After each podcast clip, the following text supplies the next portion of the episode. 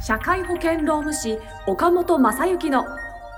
こいつはもうダメだと思う前に聞いてほしい。人に悩める社長のためのポッドキャスト。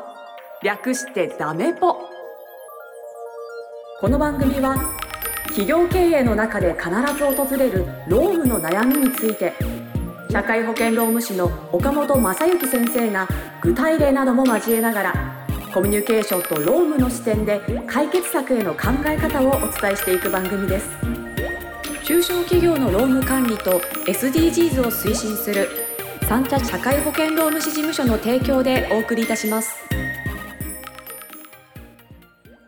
今週も始まりました社会保険労務士岡本正幸のもうダメだと思う前に聞いてほしい人に悩める社長のためのポッドキャスト略してダメポ第43回です。ナビゲーターのトーマス J トーマスです。岡本先生よろしくお願いいたします。よろしくお願いします。お願いします。やっという間に年末感満載ですね。本当ですね。ね今年の3月から始まったんですが、もうそろそろクリスマスということで。はあ、なるほいやど。長く続いてきましたけども、どうでしょう？今年のクリスマスは岡本先生どんな風に過ごされますか？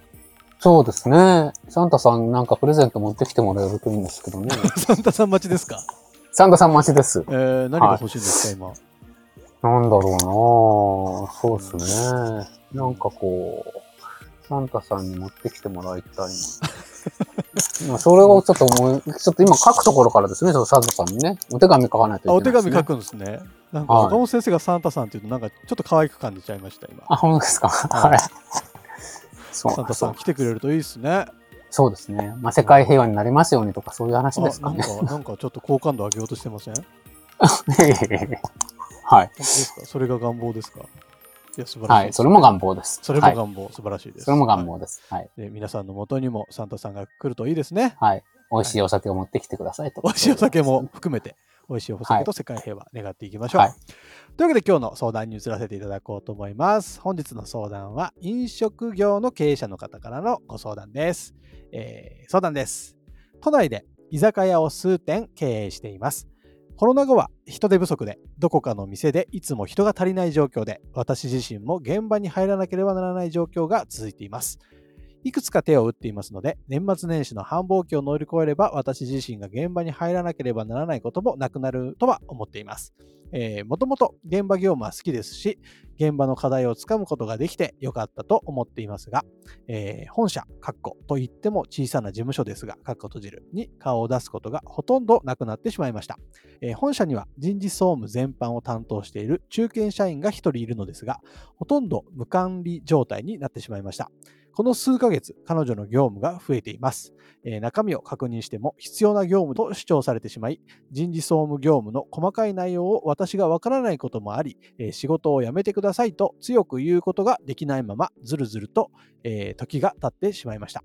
えー店は忙しくなっていますが、人が増えているわけでもないので、彼女の仕事が急に増える要素はないはずです。えー前日の通り、来年になれば私が本社で勤務する時間も増えるので、また元に戻るのかもしれませんが、それまで放置するのも良くないと思い相談しています。アドバイスをお願いいたします。ということです。なるほど。目が届かなくなった途端に残業が増えてしまった。そうですね。業務が増えて残業が増えたということでしょうね。なるほどね。なるほうんど。社長としてはちょっとイライラしますよね。そうですね。ううんやってるんだと。気になるところですね。ぱりね。ううんん。どうしたらいいんでしょう、こういう時は。ねえ、本当に難しいですよね。うんまあ、あの、でも、さすがですね。まあ、おっしゃ書いてある通りね、来年になればね、多分その、繁忙期を乗り越えたらね、この社長さんも元に戻れるので、戻るので、まあ、そしたら多分自然と解決することになるとは思うんですけど、うんまあ、その前にね、やはりそこまで放置したくないという思いは、さすが、優秀な経営者さんなのかなという素晴らしですね。う。ん、印象は持ちますね。なるほど、なるほどね。そうですね。でも、まあ、やっぱりあれじゃないですかね、その、どんな業務内容を本当にやってるかということをですね、そうは言っても、その、どこまでこう把握できるような仕組みができてるかうんというのは、ポイントですよね。現場の業務に関しては、なんとなく流れもわかるでしょうし、ね、はいあの、多分現場を非常によくわかっていらっしゃる方なのかなという印象があるんですけど、まあ、総務とかね、人事とかの業務って、本当にどんな業務が発生してるのっていうのが、わからなかったりとかすることあると思うし、あの、多分目の前にね、ちっちゃな本社で、えーちっちゃな事務所さんで、そこでやってらっしゃる中で言うと、まあそこまで確認しなくても、割とね、業務量とかっていうのは、あの、仕事ぶりで分かったりとかしてたと思うので、中身というか彼女の様子で把握してたみたいな状況もあるのかもしれないなというふうに、そうでしょうね。まあ勝手な推察ですけどね。うんうんうんで、まあそこをだから本当にこう見直すことが必要なので、うん。まあどんな業務をやってもらってるのかみたいな部分を、うん。言葉で言うとほうれん草の仕組みという言葉になるんでしょうかね。あの、あの、割とですね、こういうご相談いただく方にありがちなのっていうのは、うんはい。その、本社で業務してる人の報告のフォーマット、まあ、要要は日報みたいなものがなかったりとか、ああ、はいはいはいはい。であったりとかすると思うんです。多分お店の日報とか、あの、うん本当にね、毎日毎日が必要なあれですし、うんえー何店舗か経営していらっしゃるなら、必ずこういうことは店長さん報告してくださいねっていうことを決められて、えーると思うんですね。あのーまあ、売上だけじゃなくて、えー売上が報告するのは当たり前ですし、なんかそういうのをね、多分数店舗経営してるんでしたら、うん。必ず報告するべきことが、日単位とか、えー週単位、月単位で決まっていらっしゃると思うんですけど、はい。えー割と、そのバックオフィス系のうん。方に関しての、そういうほうれん草の、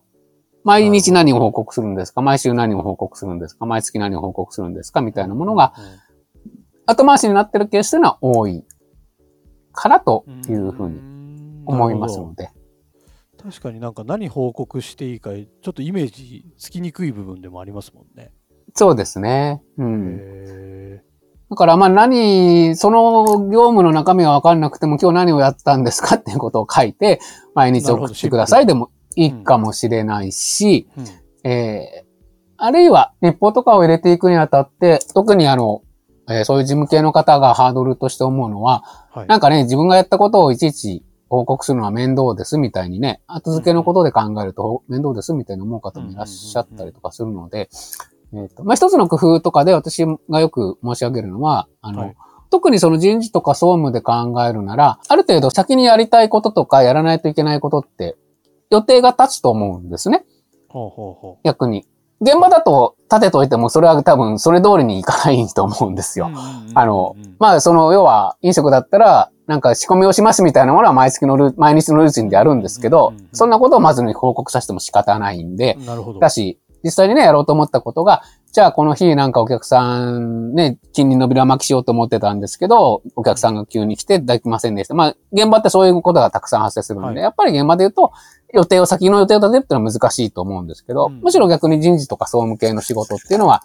ある程度予定を立てた上で動かれてると思うので、まあそういう意味で言うと、予定立ててね、みたいな部分で、あの、予定段階で報告してもらって、で、結果は、その通り言ってましただったら、その通り言ってましてもいいかもしれないですよね。あああ、なるほど。そっちの方がなんかやりやすそうですね。やりやすそうでですし、負担もないす。というかね、なんかいちいちやったことを、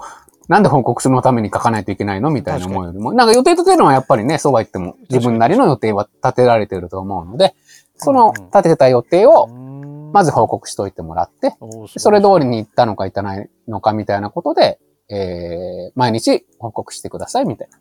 ことでいいのかもしれませんね。へえなんか導入するにも角が立たなそうですね。急に報そうですね。告してくださいだとなんか私がはい。虚偽の申請してるみたいじゃないって思われそうですけど、そうですね。てくださいならまあなんかいいですね。はい。うーん素晴らしい。ありがとうございます。で、その予定を見ていただいて、例えば1日8時間だとしたならば、この日はちょっと8時間で終わるの難しそうだなっていうことが事前にわかるんだったら、この日はじゃあね、その中身聞いてですけど、じゃあちょっと残業してもいいよみたいなことで事前に許可を取るよような、えー仕組みにもしておけばいいと思いますし、あの、この方がご相談いただいているように、その、基本的にその業務っていうのは、当たり前ですけど、あの、会社が指示をして、えー指示に基づいて、えー業務を実施するわけですから、えーそれは残業でも全く同じで、えー勝手にね、あの、会社のお指示とか許可もなく、えー勝手に仕事をしてました。だから、それ仕事をしてて、私は今月何十時間残業しましたとか、あるいは勝手に残業してて深夜まで残業になったんで深夜残業代くださいっていうのは、あの、基本的にはそこは認められないことになるので、あなるほど、の、なるほど。はい。だから事前にちゃんと許可がなければ、えー残業代も支給しないよ、割増賃金っていうのは払わないよっていうよね、えーことはあり得ますよね。なるほどね。その辺のルールをしっかりと浸透させる。そうですね。ルールをしっかりと決めていただいて、うんうん。まあそのスタートして予定をちゃんと立ててもらって、それを確認し、えーこの日は残業してもいいけど、この日はそうじゃなくてやれるね、みたいなことを、まあ繰り返しやっていくっていうのは大丈夫じゃないい、いいのかなとは思います。なるほど。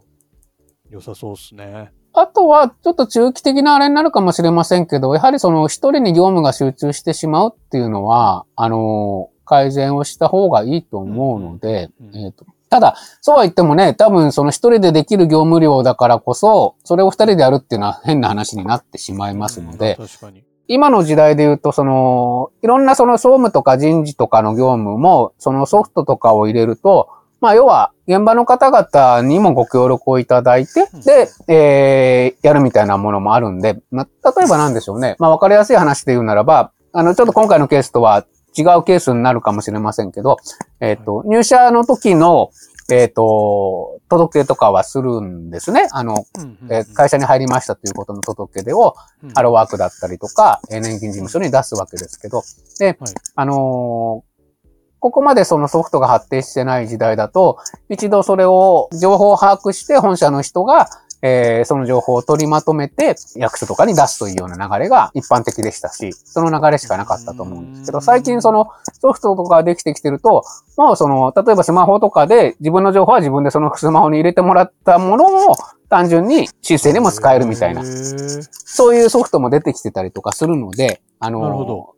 あの、一概には申し上げられないんですけど、今まで、まあ多分、総務業務とか、特に人事業務とか、えーっていうのは、割とその現場での情報とかを取りまとめて、なんとかするみたいな話が多いと思うので、その取りまとめをする前の、取りまとめ作業をイコール、どうせその現場で入れてもらってるものを取りまとめてるんだったら、現場で入れたものもその即使えるような風にすれば、えー仕事は少なくなりますしね。イコール分散するということになると思うんですよ。確かに。だから、そんなことも検討していっていただいたらいいと思うし、あとは、まあその外部のね、我々社労士とか税理士さんとかが、割とそういう業務を、まあそういうソフトを使ってだと、これとこんな方がやってる、今までやってた、あの、一人でやってたことをを分担してやるというようなことにもつながると思うので、へえ、そっか。そういう専門家に相談するといろいろそういうアイディアをいただけるわけですね。そうですね。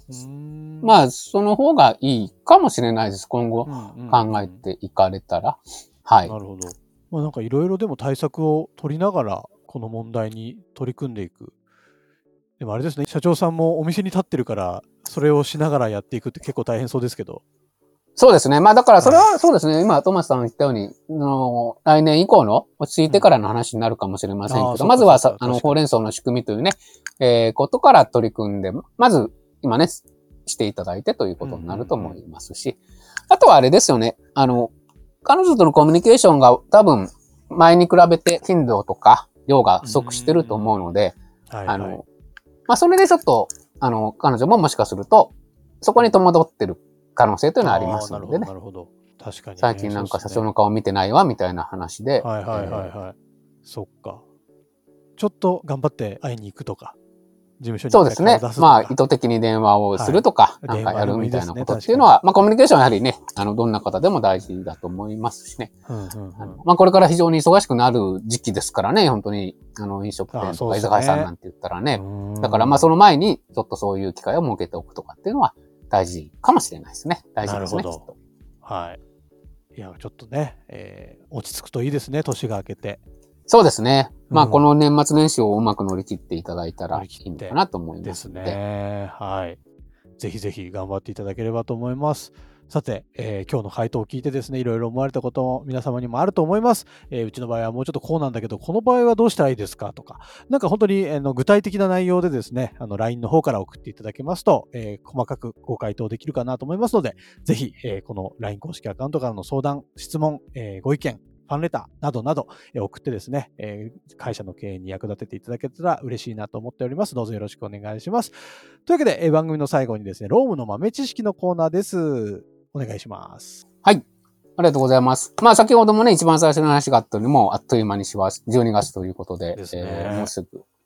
来年になるということで、えーはいこれも多分前にどこかでお話をしたかな。あの、来年1月から、あの、まあ、直接私が関わるということではないんで、皆さんも気になってるかもしれませんけど、あの、NISA という制度がはいはいはいはいあるんですけどね。あのーうん。その NISA という制度が来年1月からまたこの変わりまして、えーよりその、おーまあ、見方によっては非常に使い勝手が良くなってというようなことがありますので、その枠が広がったりとか、えーいうことがあったりとかね、えー積み立てできる金額が増えたりとかっていうことがあるみたいですので、その辺は、えー情報収集をしていただいたらと思いますし、うん。あのーまあね、えー今からすぐに来年1月から始めるというのはもう 時期的には間に合わないですけど、でも、それは社員さんにとって一つの大きな情報になる選択肢になると思いますので、うん。えーそこも少し、あの、前回申し上げたように関心を持っていただいて、まああるいは場合によっては専門家の方々とかにご相談いただく中で、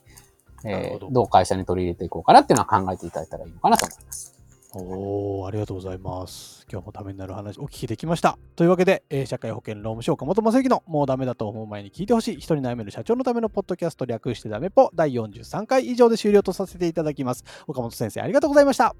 りがとうございました。今週も最後までお聞きいただきありがとうございました番組概要欄にある三茶社会保険労務士事務所の LINE 公式アカウントから番組への相談や感想扱ってほしいテーマなどをお送りください。些細なことでもお気軽にご連絡くださいませ。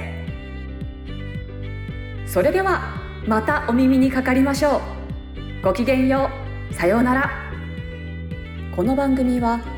プロデュースライフブルームドットファンナレーション水野あずさ提供三茶社会保険労務士事務所がお送りいたしました。